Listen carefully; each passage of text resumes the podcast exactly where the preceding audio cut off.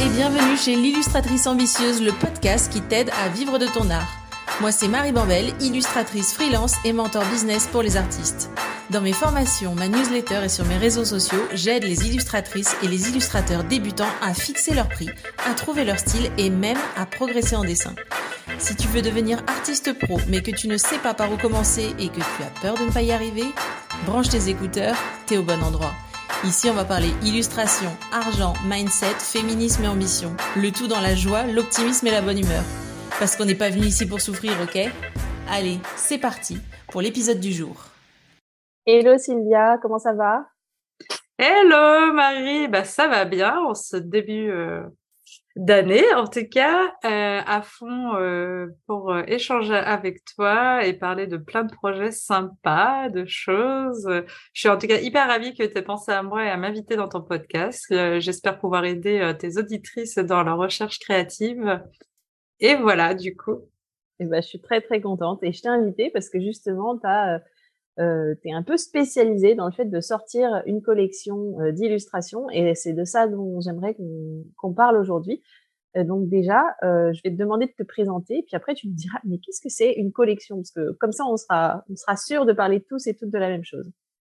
Ça marche. Alors moi, c'est Sylvia, je suis artiste aquarelliste et créatrice de la marque Encre Pacotille depuis maintenant deux ans. Et je suis aussi euh, accompagnatrice sur euh, la créativité, ou en tout cas d'aider les entrepreneuses créatives à devenir, en devenir à développer leur art. Et j'ai justement travaillé beaucoup sur cette notion aussi euh, de collection parce que c'était un premier pas pour moi euh, euh, dans quand on veut se lancer, c'est se reconnecter à son art. Donc voilà. Alors d'abord, euh, tu me disais, euh, c'est quoi une collection? Pourquoi l'idée? Euh, Quand j'ai cherché les idées de comment aider les entrepreneuses créatives dans leur démarche artistique, souvent on se concentre sur beaucoup de choses et c'est normal, c'est-à-dire toute la partie administrative, le blogging et tout. Mmh. Et on pense pas trop, en fait, on crée, on crée, c'est sûr, on crée parce qu'on voit direct une image, on crée, on crée, on crée. Puis j'ai eu pas mal de retours vers moi en disant tu fais comment pour euh, créer pour les collections, les choses comme ça, parce que moi j'ai toujours euh, créé par collection en fait. Et pourquoi ça? Et qu'est-ce que c'est une euh, collection du coup? C'est est-ce que c'est est-ce qu'il y a une cohérence dans les couleurs, une cohérence dans le thème? Eh ben justement, je vais développer. Plutôt, je viens du pourquoi en fait la notion de collection parce qu'après je pense que c'est un peu mon ressenti et ma différence. Euh, pour moi, la collection, ça va être un, euh, c'est sûr qu'il y a un fil conducteur. Après, euh, peu importe quel qu'il soit, ça veut dire dans son sens, dans sa couleur, dans sa forme ou autre chose, mais il y a un fil. Et en fait, je trouve que c'est hyper important aujourd'hui de penser à ce fil parce que pour moi, l'art, c'est de transmettre. En fait, c'est de partager quelque chose à l'autre et c'est partager quelque chose de soi, quelque chose d'hyper important euh, envers l'autre, euh, ça veut dire lui faire profiter quelque chose. Typiquement, bah justement, je disais, moi, je suis créatrice de la marque Ancré Pacotti. Une des valeurs fortes de ma marque et qu'on ressent dans mon art, c'est le sentiment de liberté. je suis quelqu'un, comme vous dirait, qui aime toujours sortir des lignes. J'ai changé trois fois de métier. Euh, je me suis lancée en tant qu'artiste. Je suis pas du tout issue du milieu artistique, mais je crois que euh, j'ai toujours eu ce mantra dans ma vie de faire ce qu'on avait envie, qu'on n'a pas une case à laquelle on est attribué et qu'on peut justement, si on est dans une case, essayer de pousser en tout cas les, les barres pour en faire autre chose. Et j'ai envie dans mon art de partager ça aux femmes créatrices, aux femmes dans leur vie en général, aux gens qui se sentent bloqués et qui, quand ils regardent un de mes tableaux, une de, choses, qui se sentent beaucoup plus libres et peut-être plus audacieux d'aller euh, créer un autre chemin là où ils étaient bloqués. Du coup, forcément, dans mes collections, c'est euh, quand je crée, en tout cas artistiquement, c'est toujours une valeur très forte. Et quand je crée une collection, j'essaie toujours de me dire comment je vais transmettre cette valeur. Et c'est pourquoi, en fait, j'invite toujours aux gens à, à penser par collection quand on veut euh, commencer artistiquement, parce qu'au début, en fait, on est beaucoup influencé aujourd'hui par des images et des inspirations de toutes parts. Et il y a beaucoup de choses qu'on aime, mais il y en a beaucoup de choses qu'on aime, mais qui ne sont pas nous. Et ça, c'est mmh vraiment la première difficulté à voir. C'est qu'est-ce qu'on aime et qui nous représente et qu'est-ce qu'on aime, mais qui n'est pas nous, en fait. Et voilà, du coup, s'imposer à construire une collection, c'est s'imposer à se poser toutes ces questions. D'accord. Mais et donc, juste, je repose la question. ah oui, vas-y. Qu'est-ce qui fait une collection? Qu'est-ce eh ben, je, dirais une valeur, en fait. Une, valeur, ouais, une valeur commune. Ok. Je pense qu'une palette de couleurs Moi, j'avais un peu l'impression, euh, avant qu'on commence à échanger, que c'était par exemple, euh, tiens, je vais parler de, euh, bah, de la l'été à la campagne et donc je fais une collection avec tout un tas d'images qui, qui imaginent ça un peu comme une collection de mode, quoi. C'est un peu à ça que je pensais. Oui, alors c'est un peu l'idée, mais après, ça va manquer un peu de, des fois de profondeur, en fait. Mmh Quand moi, dans la notion de, de collection, j'ai envie d'apporter, parce qu'en fait, l'harmonie, créer une harmonie entre des tableaux, pas via leur forme, via leur couleur, via le sujet. Euh, c'est pas si c'est pas facile, mais c'est pas non plus euh, compliqué parce que à partir du moment facile finalement. Une fois que tu as ta palette, tu, peux tu peux les mettre côte à côte. Exactement. Mais ce qui va donner de l'ampleur à une collection justement et qu'on va voir dans un musée, un artiste, euh, c'est un peu toujours cette valeur parce qu'en fait, quand vous allez changer de collection, que, vos collections vont évoluer parce que vous allez changer de thématique, la valeur, elle va rester quand même en fait et ça va quand même donner du lien à votre travail en fait. Donc c'est sûr que euh, dans une collection, comme tu dis, il y a quand même une harmonie dans le choix de la thématique euh, ou dans un, un des parties pris, on va dire, visuels. Mais il y a aussi toute une, toute une, un sens, un lien en fait plus lié à toi en fait. Parce que tu peux aussi avoir des choses qui sont pas du tout euh, peut-être euh, harmonieux visuellement et qui en fait fonctionnent très bien parce qu'en fait euh, c'est une histoire que les tableaux racontent, c'est une évolution dans le temps. Et en fait, il faut que tu sois juste capable de le transmettre. Mmh, mmh. Ok, c'est hyper clair, c'est hyper intéressant parce que en ce qui me concerne, j'apprends aux, aux, artistes à trouver leur style et le, le, fait de se concentrer sur ses valeurs euh, c'est une des toutes premières choses que j'apprends dans la formation que j'enseigne, c'est euh, justement euh, trouver ses valeurs phares et comment les inclure dans son style. Donc c'est hyper intéressant qu'on puisse échanger sur ce point. Et, et donc une fois que tu as ta valeur, là on est avant la collection, tu te dis bah tiens je suis illustratrice, j'aimerais bien lancer une collection. Est-ce qu'il y a des avantages à lancer une collection? Est-ce que il y a je dis n'importe quoi, je ne sais pas. Hein, je, je, lance des, idées comme ça. Est-ce que, par exemple, quand on lance une collection, l'engouement du public est plus au rendez-vous? Est-ce que ça fait juste plus joli sur le site internet? Est-ce que tu peux nous donner des, pistes? Alors moi, je vois plusieurs avantages. Déjà, ça me permet de m'organiser. Parce quand tu lances une collection, ben, c'est bête, mais quand on est artistique et que a un million d'idées à la fois, ça nous permet de nous focaliser déjà sur une envie, une idée et la traiter à fond et du coup aussi de se mettre des deadlines, de, voilà, de se mettre un process un peu créatif. Donc ça, ça fait peut-être de mon historique en tant qu'ingénieur, mais je trouve que c'est hyper important parce que ça va donner aussi de la force. En fait, moi, je suis quand même euh, plutôt de la team euh, à penser que si on fait un peu de tout et de rien, en fait, on perd en force euh, de frappe en tant qu'artiste. même si il y a plein d'artistes sûrement très connus qui ont fait plein de tout et rien et qui au final ont eu autant de frappe. Mais je pense qu'à un moment ou à un autre, tout se lit. Quand on mmh démarre quand même, on est, on a beaucoup de défis à remonter. Déjà, se concentrer une collection, ça permet juste en fait d'avoir une capsule en fait, un peu de temps et d'un moment et d'une d'une seule donnée, de traiter d'une seule donnée à un moment donné. Donc déjà, c'est pour moi la première chose. La deuxième chose, oui, je pense que déjà quand on veut représenter une idée et qu'on fait plusieurs images d'une collection, euh, donc une collection. Après, je définis pas un nombre dans la collection parce que pour moi, euh, ça peut démarrer à trois images et ça peut après aussi euh, être enrichi, ça peut se suffire à trois images. C'est après chacun en fait définit le nombre euh, le nombre d'objets qui représentent sa collection. Et d'ailleurs, ça peut être ne pas que être de l'image, c'est ça qui est intéressant. Euh, donc voilà, donc du coup, ça permet de traiter aussi un sujet à fond et justement de l'explorer sous différents formats. Ça permet de le cadrer dans le temps et ça permet, je trouve, de donner du coup plus de sens et de force quand on la présente euh, aux gens avec euh, un ensemble en fait. Ça permet de l'inclure dans un ensemble. Voilà, c'est plus un process de travail et ça permet de mettre en confiance en fait euh, derrière. D'accord. Et est-ce que tu dirais que c'est commercialement c'est intéressant? Est-ce que est-ce qu'il y a des retombées? Je t'as peut-être pas les chiffres. Hein, je te pose une question comme ça. Est-ce que par exemple quand tu sors une collection, est-ce que toi par exemple par rapport au fait de sortir une illustration un peu toute seule ou ou un groupe d'illustrations qui sont pas prévus pour fonctionner ensemble, est-ce que le fait de lancer une collection, ça permet de, de, de vendre mieux? Euh, bah, je pense parce que, alors c'est vraiment totalement subjectif, il n'y a pas de chiffre ni rien, mais de mon expérience, euh, c'est plus facile parce qu'en fait, il y a des gens, moi je vois, j'ai lancé trois collections aujourd'hui à ce jour, et sur une même collection, je vais avoir des gens qui me disent Ah, j'adore ça, mais j'adore dans ces couleurs-là. Donc, parce qu'il y a plusieurs visuels, plusieurs couleurs. Et en fait, du coup, forcément, si j'avais lancé qu'un tableau, ça aurait été difficile de toucher plus de monde. Après, ça veut pas dire que j'en aurais touché moins non plus. Mais ça permet d'avoir une offre un peu plus grande euh, financièrement aussi, parce que quand on démarre aussi, on va pas, on va pas mettre un tableau direct à 15 000. On peut peut-être, hein, après, ça dépend toujours de la confiance et comment on présente son travail, mais euh, souvent, les personnes que je rencontre, c'est quand même un problème dans le milieu artistique, euh, un peu ce syndrome euh, d'artistes pauvres et de, du coup de mettre des prix pour vendre. Donc des fois déjà la collection ça permet d'avoir plusieurs produits juste commercialement à proposer et donc du coup d'avoir plusieurs euh, offres euh, de prix et de plaire du coup peut-être et plusieurs portes d'entrée vers ton travail pour différents types de personnes. Exactement. Euh, moi, je vois sur plusieurs collections, souvent, je fais des formats différents et j'adore. En fait, je fais des petits et ça n'a rien à voir avec le prix. Hein. C'est juste euh, parce que j'aime ça, j'aime les très grands formats et des fois j'ai envie de faire des petits. Et je vois souvent des fois sur une collection, il y a un format qui va plaire et ça va être euh, ce format qui va se vendre le mieux. C'est marrant.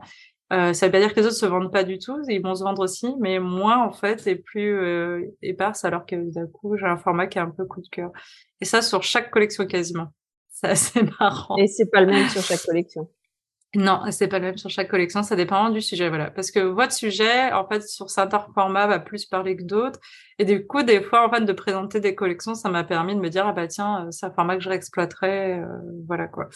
Après, voilà, la collection, ouais, euh, d'aspect financier, c'est pas la première motivation à le faire. Mais pour moi, c'est vraiment plus une histoire de, ça permet d'aller chercher quelque chose en vous, de vous confronter, parce que je pense après les artistes qui ont l'habitude, euh, peut-être qu'ils fonctionnent moins en collection et qu'ils vont faire une œuvre, ils vont la sortir, ils ont leur public, euh, voilà.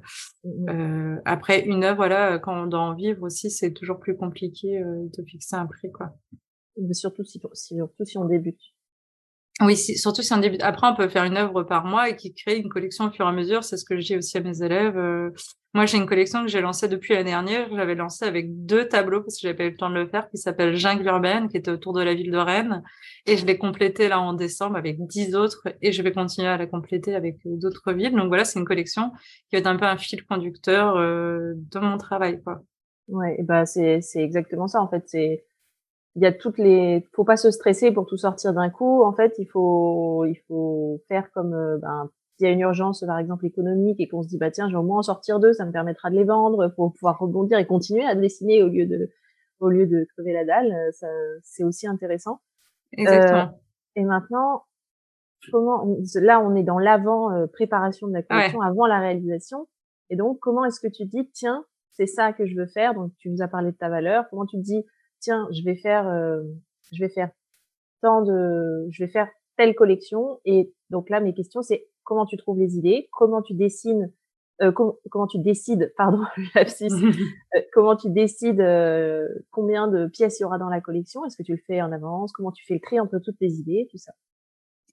Alors déjà, euh, j'invite personne à trouver l'idée parce qu'en fait, ça voudrait il faudrait la chercher. J'invite plutôt les gens à créer un terreau fertile, à la faire émerger. En fait, j'invite souvent les gens, quand vous pratiquez au quotidien, justement, à les vous challenger. Euh, prenez un sujet qui vous plaît. Alors déjà, toujours. Ou des fois, prenez un sujet qui vous plaît pas. Ça peut être intéressant. Mais vraiment, il y a un parti pris dans le choix du sujet. Pas juste un truc qui passe sous la main parce que, en fait, ça fonctionne mal.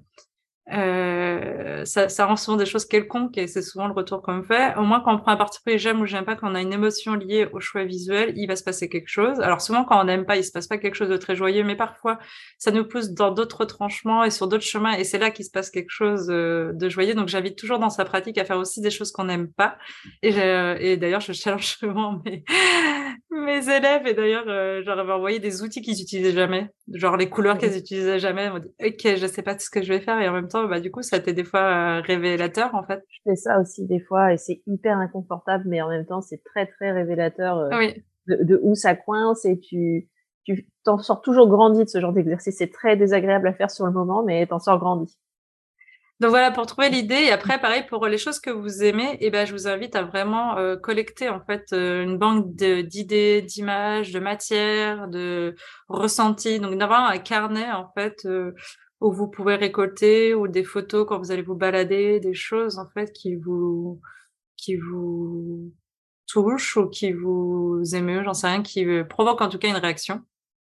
et, euh, et du coup de travailler avec ces éléments au quotidien. Alors on va me dire oui, ben moi j'ai pas 8 heures à consacrer à me balader en ville, euh, mais 5 minutes par jour ça peut suffire. Par exemple, j'invite aussi 5 minutes à croquer chaque jour sans aucun euh, inspiration visuelle aussi à lâcher vraiment euh, ce côté euh, visuel et à plutôt se reconnecter. Et en fait, c'est tout ce terrain. À un moment, il y a quelque chose qui émerge. On ne sait pas pourquoi ni comment, mais on se rend compte qu'il y a un ensemble d'images ou de choses qui, qui ressort Ouais. une thématique en fait fort, une matière, quelque chose qui va être propre.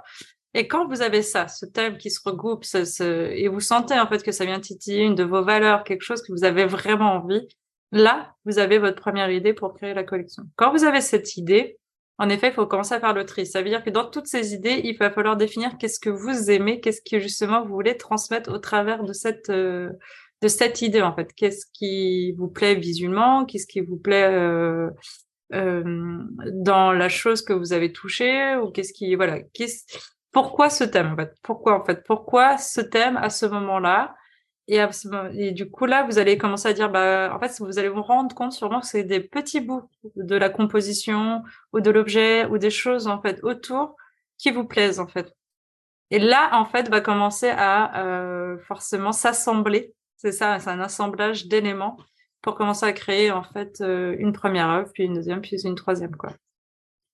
Et est-ce que tu décides à l'avance combien d'œuvres il y aura dans la collection? Non, jamais. Hormis euh, là, et que je dise non jamais, en fait c'est faux. là j'avais une collection qui s'appelle le jardin intérieur euh, pour décembre, Noël.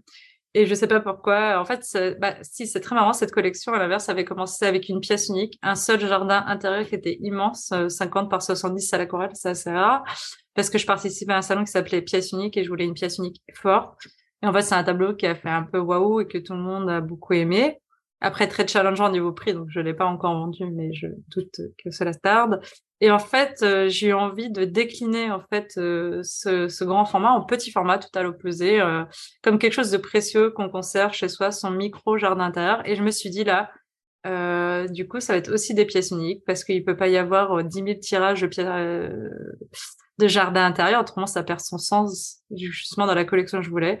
Et je sais pas pourquoi, je me suis dit, bon, je vais faire 20 jardins intérieurs. Donc voilà. Là, je m'étais mis un, chiffre, en fait, très, euh, je sais pas, j'avais envie de faire 20 jardins intérieurs, mais parce que pour le coup, ça allait avec la valeur euh, de l'idée. Ça veut dire que pour moi, c'était suffisamment contraignant et à me forcer de trouver 20 jardins intérieurs différents dans la forme, dans les couleurs, dans les végétaux et tout. Et, c'était le cas parce qu'à la 15e, j'ai dû faire une pause que je commençais à sécher dans la diversification des jardins intérieurs.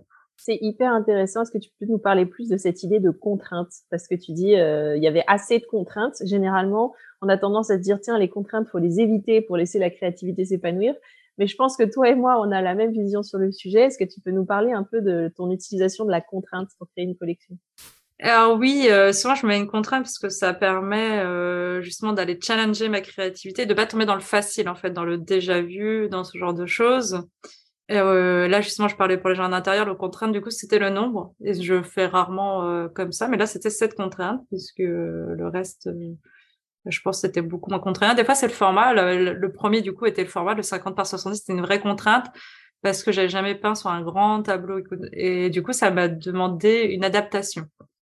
Et du coup, ça fait, euh, ça vient en fait challenger euh, mon audace, ma résilience, et du coup, ça met vraiment une partie de moi dans l'œuvre. Ça m'oblige à lâcher prise aussi, ce que j'invite beaucoup euh, de, sur ma communauté en fait. Mmh et c'est, je, je, suis sûre que c'est dans ces lâcher prise et dans ces efforts de contrainte que naissent des erreurs, mais qui sont propres justement à notre singularité en fait. Et du coup, ce qui rend l'œuvre encore plus unique en fait. Ok. Et donc maintenant que maintenant que disons t'as ton t'as ton idée, euh, comment tu gères ton projet? Est-ce que t'as t'attends d'être sèche comme tu dis? Est-ce que t'attends d'avoir épuisé toutes tes idées? Ou est-ce que tu laisses ouvert Moi j'avoue j'ai un peu du mal à laisser des projets ouverts sur du, très, du, du, temps long. Euh, donc une fois que tu as, ta collection, est-ce que tu donnes une deadline en te disant je la sors à telle date? Est-ce que tu sors toutes les pièces d'un seul coup? Alors oui, euh, souvent je, je, mets une deadline et euh, non, des fois je ne sors pas toutes les pièces d'un seul coup. Je sais même pas si mes collections aujourd'hui sont finies en fait. En fait, elles existent telles qu'elles sont, elles vivent. Euh, mais si j'en ressens le besoin de venir la complémenter, de la, d'ajouter en fait des pièces à cette œuvre, je le ferai en fait sans souci.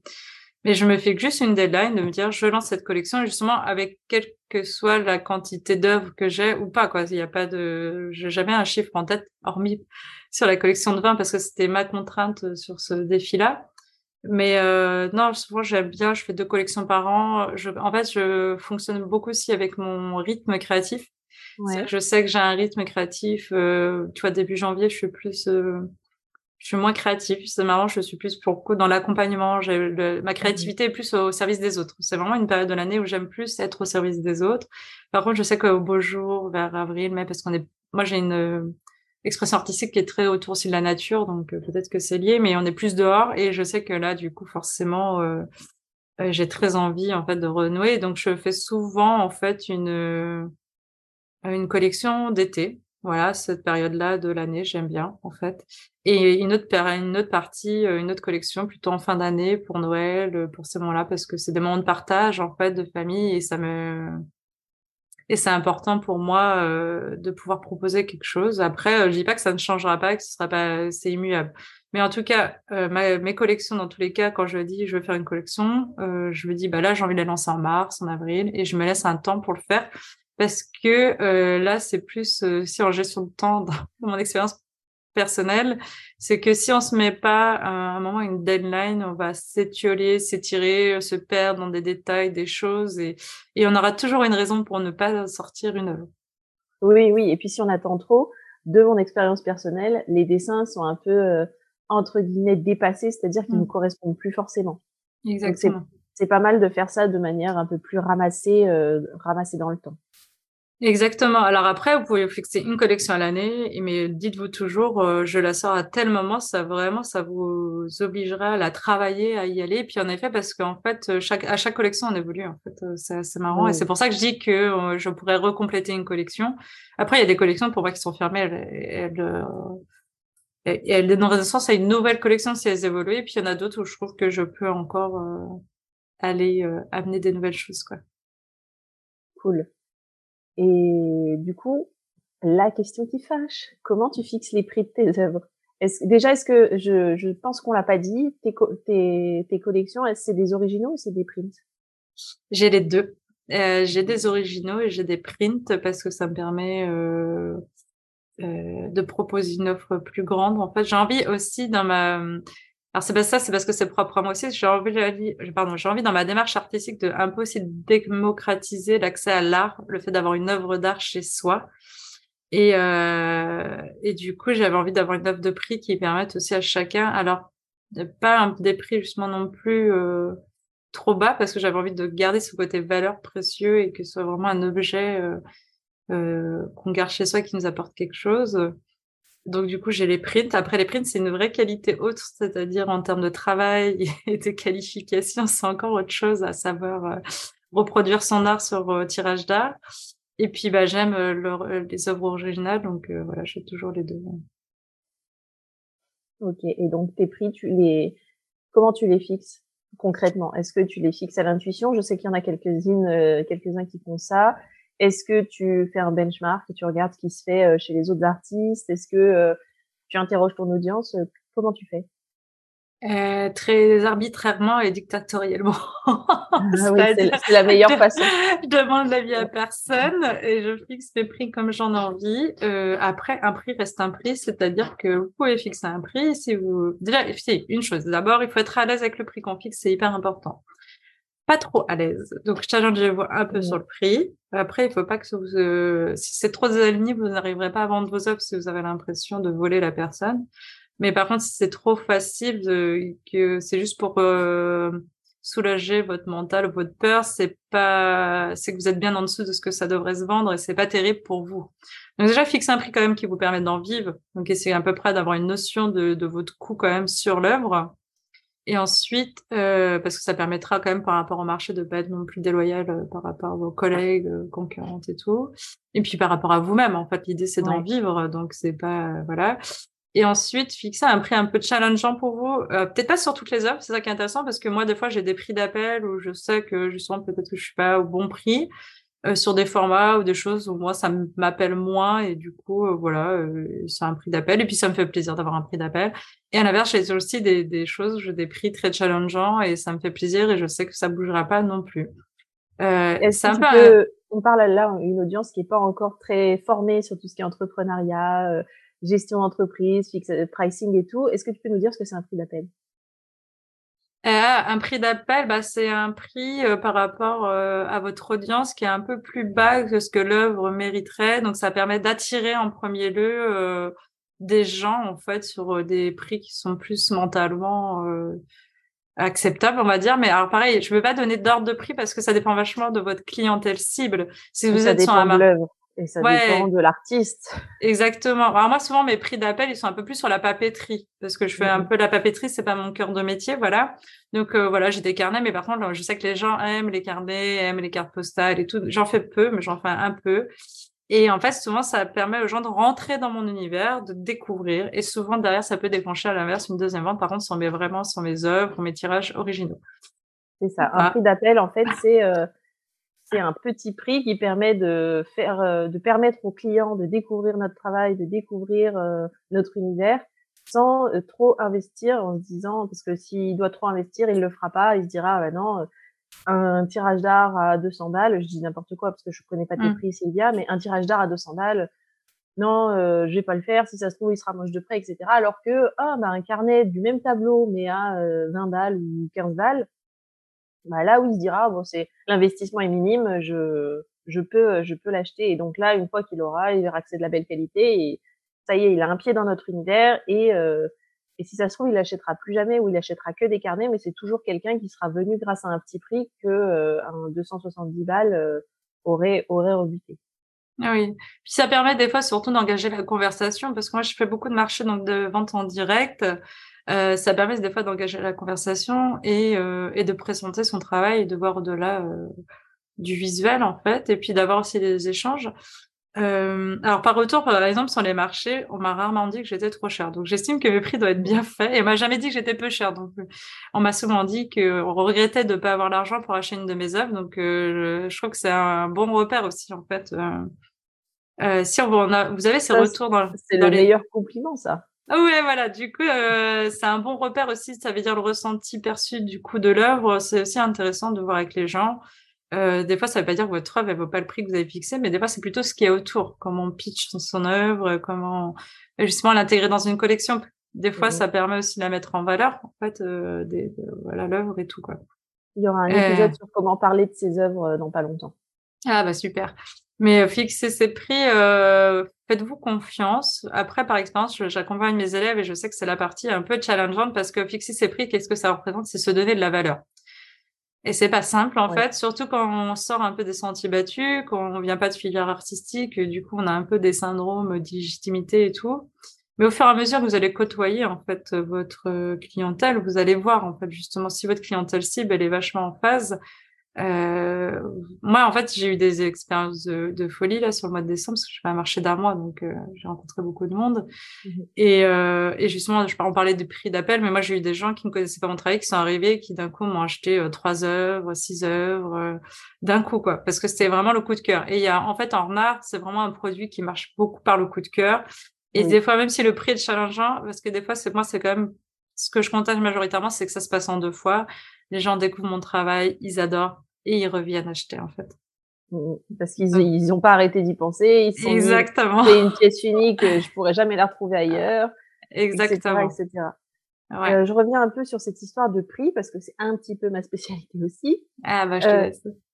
Euh, du coup, oui, tu disais, euh, c'est un peu, ça doit être challengeant et euh, il faut, il faut se, il faut pas être déloyal envers les autres. C'est hyper important en fait que tu parlais de sentiment d'illégitimité. En tant qu'artiste, on nous répète depuis toujours que l'art c'est inutile et que donc euh, qui voudrait payer pour ça? Donc on a plein d'exemples de gens qui téléchargent de la musique en ligne ou qui l'écoutent directement sur euh, sur euh, YouTube. Excusez-moi. et donc du coup, il faut il faut aussi se dire quand on quand on fixe un prix, on le fixe pas que pour soi, on le fixe aussi pour tout un milieu. On le fixe pour toutes les autres euh, illustratrices et tous les autres illustrateurs qui sont en galère. et qui et qui n'arrivent pas à vendre leurs œuvres parce que bah il y a des petits jeunes qui font ça beaucoup moins cher. le cousin de mon mari fait ça, il me fait pas du tout payer. Ben ok, mais le cousin de ton mari il a peut-être pas besoin d'en vivre alors que vous vous êtes maintenant à votre compte. Vous êtes illustrateur, illustratrice professionnelle et bah vous avez comme, comme on répète tout le temps, vous avez un, une entreprise, pas un hobby. Et donc du coup, même si c'est un métier passion, il faut faire des prix qui sont qui sont justes et et voilà, pas rester dans se dire, oh, bah, oui, un original à 20 euros, pourquoi pas euh, Pourquoi pas J'y ai pas bossé tant de temps que ça, je me suis amusée, alors euh, je suis payée en fun. Ben non, vous n'êtes pas payé en fun, vous êtes payé en fric, comme tout le monde. Vous payez votre loyer en fric et vos impôts en fric, comme tout le monde.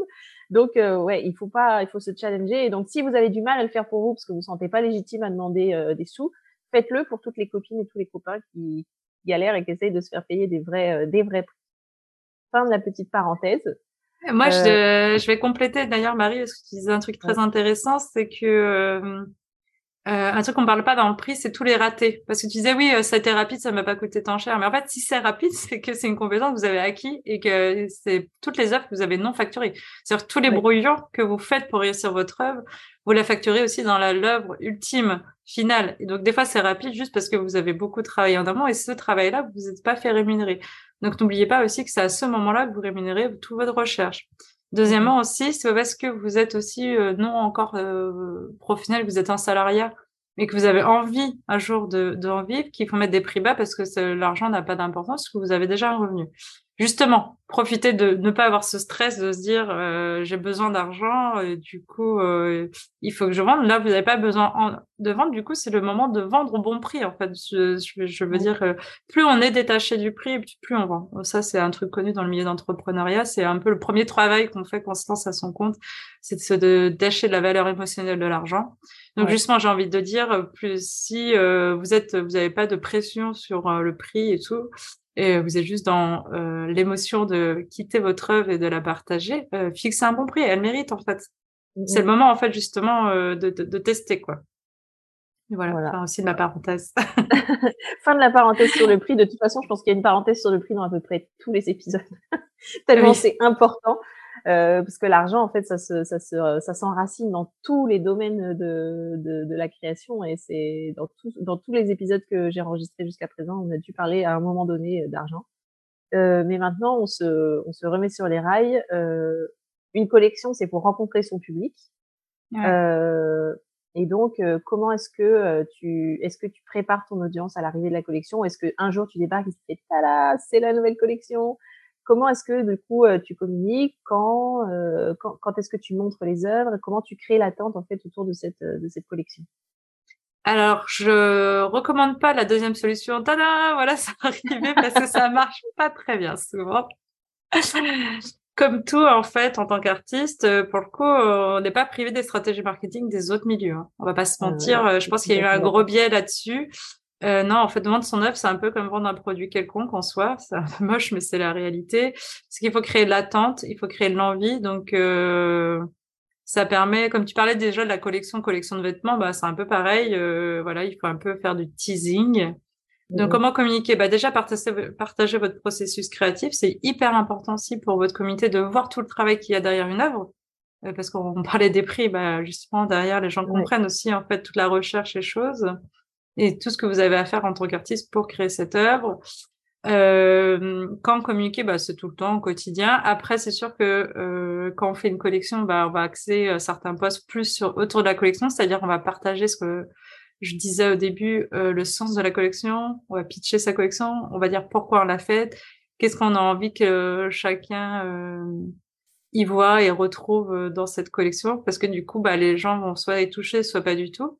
Mmh, mmh. Et, euh, et, et, bah, vous n'avez pas envie de garder ceux qui sont pas touchés par votre art, en fait, parce que c'est quelque chose qui, généralement, quand on est artiste, quelque chose quand même de profond et que, euh, qui nous tiennent à cœur, en fait. Donc, du coup, euh, vous avez envie d'avoir des gens qui soient assez touchés, en tout cas, à votre, à votre art. alors, moi, souvent, je planifie un peu trois mois à l'avance une collection, elle est trois, six mois max et trois mois avant la communication du lancement de la collection. Je trouve par trimestre, ça fonctionne bien. Euh, c'est complètement aussi arbitraire. Je, je, suis, je suis une femme arbitraire. non, mais en fait, c'est plus par confort parce que. Euh... Ça permet de ah. pas faire les choses dans le rush, parce que ça permet d'y aller à ton rythme, de corriger s'il y a jamais, si jamais il y a des petits ratés. Puis un trimestre, c'est facilement visible. Après, six mois, ça commence à être plus compliqué. On a plein de choses qui interviennent entre temps. Euh, euh, du coup, un trimestre, trois mois, c'est facilement visible. Et ben comment Après, ça, c'est à vous de choisir. Mais une plateforme, euh, il y a plein de plateformes aujourd'hui à votre disposition mmh. Instagram, TikTok, Pinterest, un blog. Après, peut-être deux plateformes, c'est pas la pub aussi, ça peut être pas mal. Moi, j'ai essayé différents médias.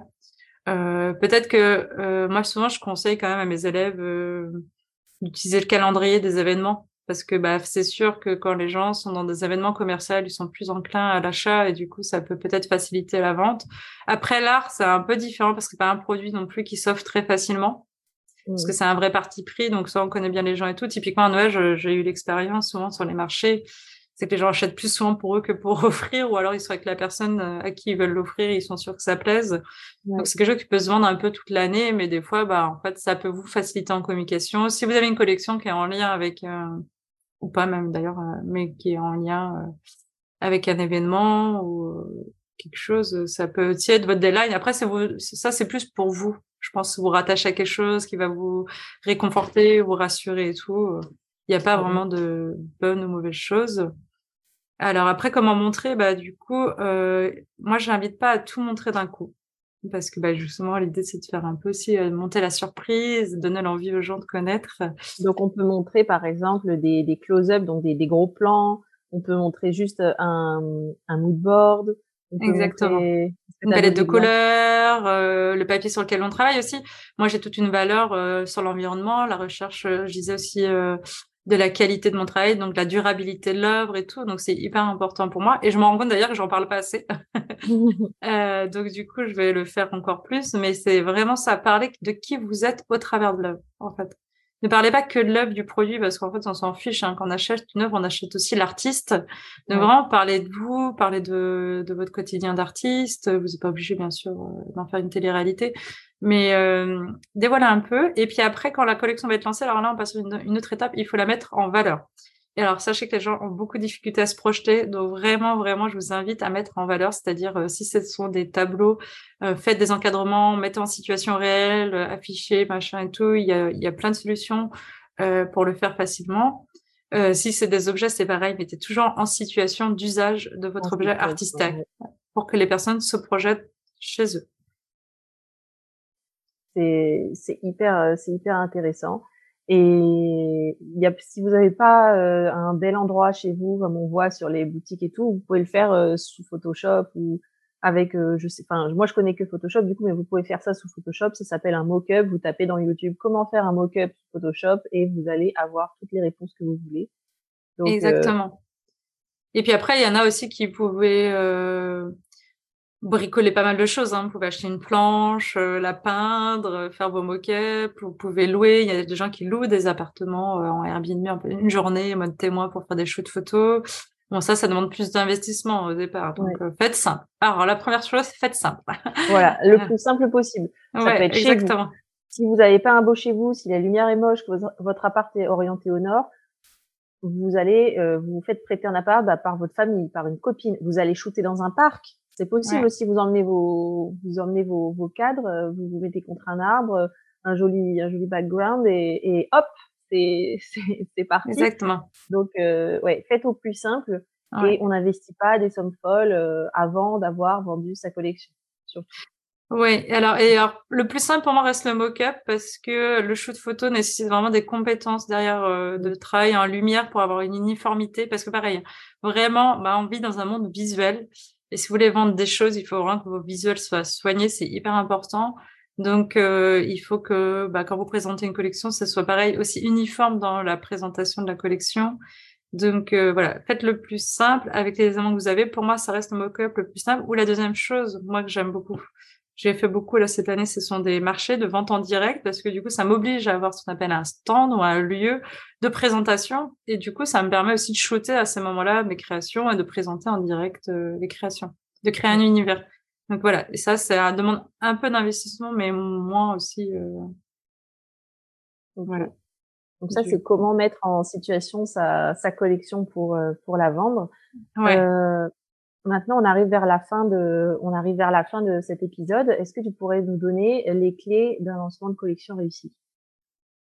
Euh, Est-ce que je pourrais donner ça? Est-ce que euh, alors la, vente en ligne déjà c'est quand même euh, différent de la vente en direct. la vente en ligne, il y a tout un travail aussi de référencement, de choses, de plateformes de vente. Donc il y a Etsy qui marche très bien, mais pareil, il faut faire ça avec les bons mots clés. Euh, un lancement réussi, déjà, c'est un lancement où on en parle, ce qu'on disait avant.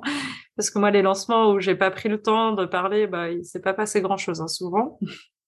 un lancement réussi, c'est aussi quand on crée un peu l'émulsion autour de, pas juste de l'œuvre ou de la collection, mais de tout votre travail artistique. Donc, ça veut dire que c'est hyper important quand même de monter aujourd'hui des communautés ou en tout cas, oui, voilà, une communauté, quelle que soit la plateforme, euh, qui vous suit parce qu'elle aime votre œuvre. Et comme ça, euh, quand vous lancez un produit, bah forcément, elle a envie en fait euh, d'avoir un bout de vous chez vous, quoi. Mmh, mmh. Elle a envie de partager. Donc, pour moi, c'est vraiment les, choses. Et puis ensuite, c'est vraiment le soin apporté à la présentation de vos collections. Ne bâclez pas. En fait, c'est pas juste un truc fait vite fait. Même si euh, il y a des œuvres qui prennent plus ou moins de temps, mais ça veut pas dire qu'elle a moins de valeur. Ne mettez pas surtout une valeur à votre création par rapport au temps passé. En fait, ça n'a rien à voir.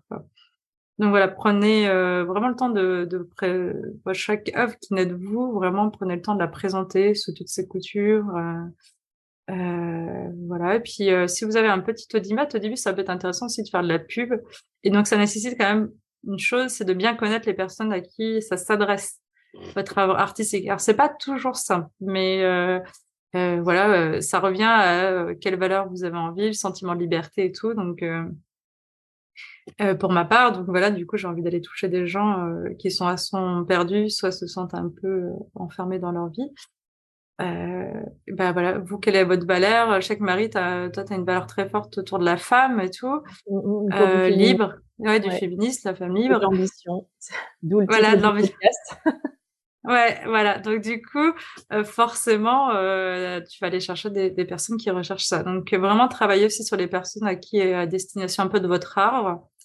Euh, et voilà, je pense que ça vous permettra d'avoir un bon lancement réussi. Euh, bien sûr, évitez les périodes quand même euh, de creux parce que bah, l'été c'est pas juillet-août.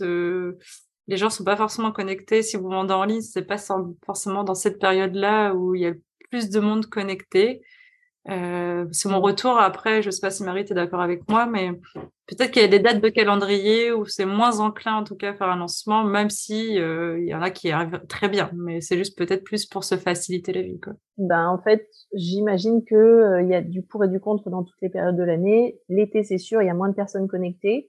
Mais à côté de ça, il se passe pas grand chose. Donc, notre message ressort beaucoup plus. Alors que, par exemple, autour de Noël, euh, c'est le bon moment pour sortir une collection parce que ça vend beaucoup. Mais euh, par contre, tout le monde est en train de vendre. Donc les gens, enfin, les, les, les, clients sont, peuvent être un peu saoulés et notre message mmh. complètement noyé dans la masse. Ça, c'est possible. Donc euh, parce que sinon, si on en vient à se dire il y a des périodes de creux, ben donc euh, pour les fêtes il y a trop de monde. En janvier, les gens plus de sous. En février, pourquoi février? Ben, Voilà, il y a, y a... Non, voilà, bah, essayez de trouver en fait vraiment le rythme qui vous convient après, euh, moi, je, souvent, je dis d'essayer de se faciliter parce que bah, souvent, le problème quand on lance une première collection, c'est la confiance. Ouais. Donc, on est un peu timide, on a un peu machin et tout. Moi, ma première collection, je l'ai lancée pour Noël. voilà, comme ça.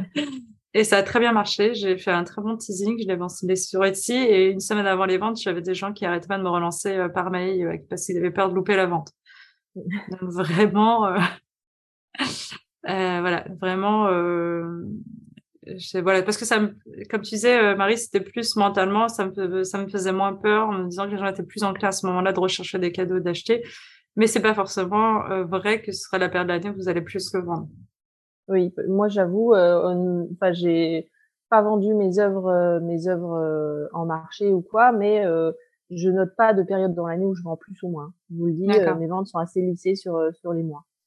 Euh, et comment est-ce que tu gères ensuite, euh, une fois que tu as vendu, ça y est, c'est en vente, les gens ont acheté, tu as été dévalisé. Et euh, comment tu gères les livraisons, les retours? Est-ce que c'est assez facile euh, Voilà. Oui, bah ça c'est comme tout projet. J'ai pas eu de retour encore, donc ça. les livraisons sont plutôt bien passées. Alors après, c'est vrai que moi j'ai pas tant vendu en ligne. C'est marrant, j'ai commencé comme ça, donc j'ai vendu beaucoup en ligne la première année. Euh, via cette année, c'était plus sur les marchés, non? Ouais, cette année, j'ai vraiment une, une, année où j'ai vendu plus en direct et via des boutiques aussi, juste des points de revente et tout. Euh, et du coup, j'ai moi ces questions de retour, mais après, c'est pareil. Euh, euh, quand je disais au début du podcast, euh, voilà, je suis créatrice de la marque Ancré Pacotis. C'est aussi, voilà, moi, c'est vraiment une marque. Et, euh, et quand on est artiste, euh, on est aussi vendeur. Et du coup, c'est hyper important de soigner quand même euh, tout ce qui est autour de votre valeur de marque aussi et tout. Voilà, le, ce qu'on appelle le packaging, sans forcément en, en, faire trop, mais pensez bien à ça, en fait, à tout, à l'envoi, à ce que ça garde l'idée de, de, de, qui vous êtes en fait. Donc euh, voilà, c'est plutôt ça euh, où Par il faut exemple, réfléchir. Si vous avez une valeur de euh, sur l'écologie, je dis n'importe quoi. Si vous êtes, euh, si dans vos, si dans vos créations, dans votre collection, la nature, l'écologie, c'est beaucoup, c'est très mis en, en avant. Peut-être qu'il faut éviter euh, de choisir des enveloppes plastiques pour la livraison. C'est ça que Sylvia veut dire quand quand elle dit décliner vos valeurs, c'est garder le l'excellence de, de votre image de marque que, que vous le vouliez ou non, maintenant vous êtes une marque. Euh, euh, jusqu'au bout en fait. Oui, voilà. Et typiquement, bah, moi, j'ai une partie environnement. En fait, je peux donner un exemple dans mes valeurs. Et je m'inspire beaucoup de la nature et je vais pousser encore le, le cursus euh, là-dessus, du curseur, pardon. Et euh, typiquement, bah, moi, je prends, j'essaye de prendre des emballages compostables. Euh, j'essaye d'avoir des cartons recyclés. Là, d'ailleurs, pour ma carte de visite, je vais me servir maintenant de mes aquarelles ratées, entre guillemets, des brouillons pour m'en servir comme carte de visite et recycler ces cartes. Euh, à Noël, au lieu d'avoir un petit froufrou en plastique, ben en fait j'avais découpé en octobre un bouquet de mimosa, j'ai collé une branche de mimosa sur chacun de mes paquets. Voilà, c'est des petites choses. Après, euh, vous mettez pas trop la pression hein, parce qu'au début c'est pas facile, mais c'était de garder quelque chose. Moi, j'aime beaucoup le côté un peu poésie du quotidien, donc c'est pour ça que j'avais pris les branches de fleurs aussi. Je voulais que ce soit toujours un petit packaging un peu poétique et tout. Et quand j'en vois, je glisse aussi des petits euh, euh, cartes euh, de collection, euh, des petites cartes voilà que j'ai pour remercier mes clients.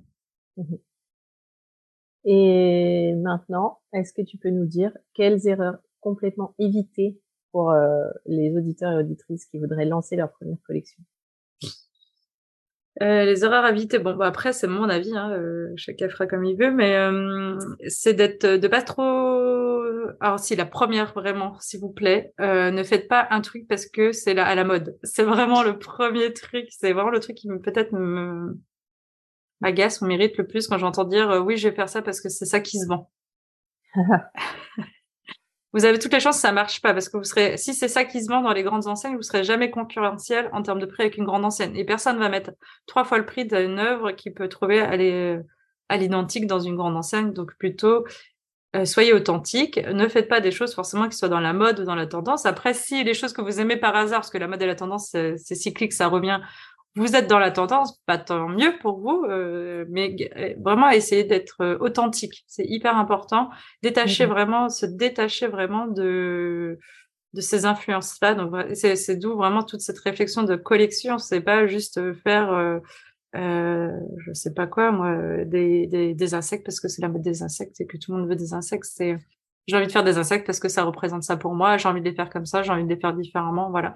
Vraiment, vraiment, vraiment. Et faites attention parce que c'est pas facile parce que, bah, on réinvente rien. Tout, tout, tout est invité. Donc, on est très vite influencé inconsciemment, euh, par tout ce qu'on se voit. donc, voilà. Et du coup, d'ailleurs, moi, pour euh, les inspirations dans les collections, je prends toujours des choses euh, éloignées de ma pratique.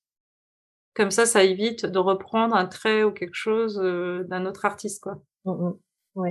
Tu t'inspires pas d'autres artistes aquarellistes Non, non, voilà. jamais. Je, du coup, quand on me demande, j'ai jamais d'autres. Euh, ouais, c'est comme, euh, comme euh, manger, euh, manger ce que quelqu'un aurait déjà digéré, quoi. C'est pas intéressant. Euh, et je pense qu'il y a beaucoup de gens qui nous écoutent et qui comprennent ce que je veux dire avec cette métaphore un peu dégueu, mais. Ouais. mais quand, tu, quand tu copies sur quelqu'un, c'est jamais, c'est jamais brillant, quoi. Ouais. Donc voilà, soyez le plus authentique possible. Donc c'est pour ça coupez-vous des sources qui pourraient influencer en fait sans le vouloir votre art. Et après, éviter justement, l'idée de la collection, c'est de rassembler. Et en fait, l'erreur qu'on va éviter, c'est de, tous azimuts. Et en fait, du coup, on perd votre message et ça perd en force votre, euh, votre créativité. Donc voilà. Et en fait, euh, quand je dis disperser, parce qu'on peut avoir une œuvre, une collection avec une céramiste, une céramique, une composition euh, d'objets, un tableau, en fait. Et les trois être tout à fait cohérents il n'y a pas de souci sur le format en fait, mais c'est garder vraiment une essence même en fait de cette collection et ne dites pas à chaque fois que vous faites une œuvre, ça peut être, ça, fait partie d'une collection qui est, qui est, inarrêtable, qui a ni de bout, ni de fin et ni de sens quoi. Ouais. Et eh ben c'est le mot de la fin, j'ai envie de dire. On garde le sens pour pour sortir sa collection, c'est peut-être le meilleur conseil à, à suivre. Ouais. Ouais, donner du sens aux choses. De toute façon, en général, je crois que c'est un peu quelque chose qui revient aussi euh, en globalité dans la société actuelle. Oui, et c'est ce que recherchent les, les, clients potentiels. Voilà, et c'est ce qui est hyper important aussi aujourd'hui euh, dans notre vie. Donc, euh, et, et, votre art en fait partie. Donc, mmh. exactement. Eh ben, Sylvia, merci énormément d'être venue enregistrer cet épisode avec nous. ça a été hyper intéressant. Si les auditeurs et auditrices veulent te retrouver, où est-ce qu'ils peuvent te suivre? Alors, ils peuvent me suivre euh, soit sur Instagram avec encre euh, tiré du bas euh, pacotille ou sur mon site web. Au pluriel Oui, au pluriel, oui. Et autrement sur mon site internet avec encre et pacotille. Voilà. Bah, parfait. Est-ce que tu vends une collection en ce moment? Euh, non, là, alors là, c'est un peu, je sors de, de Noël, donc j'ai pas eu encore le temps de remettre tout à plat. Pour l'instant, j'ai mes collections qui, c'est qui sont toujours en vente sur ma boutique, mais là, j'ai fermé les boutiques justement pour euh, reprendre clair. Et je suis en train de travailler sur un nouveau projet euh, qui est parti d'ailleurs de ma carte de bonne année, mais euh, qui est en train de faire un peu une émulsion dans mon cerveau. Et donc, Est-ce que tu peux nous en dire plus? En fait, bah, ma carte de... Ah ouais, c'est ça, oui, c'est encore sorti ma carte de bonne année. je voulais quelque chose autour de l'épanouissement, donc une année pour fleurir. Donc voilà, c'est dans l'inspiration un peu baroque, une inspiration que j'avais pas encore explorée.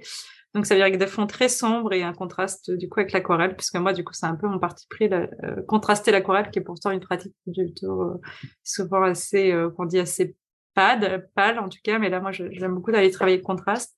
Et euh, du coup voilà, du coup l'idée ce sera un peu dans cet esprit baroque, florissant, avec des contrastes assez forts sur les fonds. Top. Eh ben, merci beaucoup. Je mettrai tous les liens pour te retrouver dans la description de l'épisode.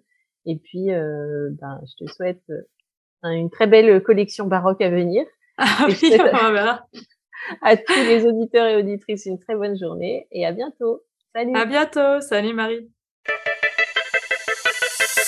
Et voilà, c'est terminé pour aujourd'hui. Si tu as écouté l'épisode jusqu'ici, c'est sans doute parce qu'il t'a plu, non? Si c'est le cas, abonne-toi, laisse-moi une note 5 étoiles de préférence et un commentaire. En faisant ça, tu vas me permettre de mieux référencer le podcast et de le faire connaître à de nouvelles personnes. À terme, c'est ça qui me motive à créer toujours plus de contenu qui va t'aider toi à développer ta carrière dans l'illustration. Merci d'avance si tu prends le temps de le faire, ça veut dire énormément pour moi. Allez, je te dis à bientôt au prochain épisode. Salut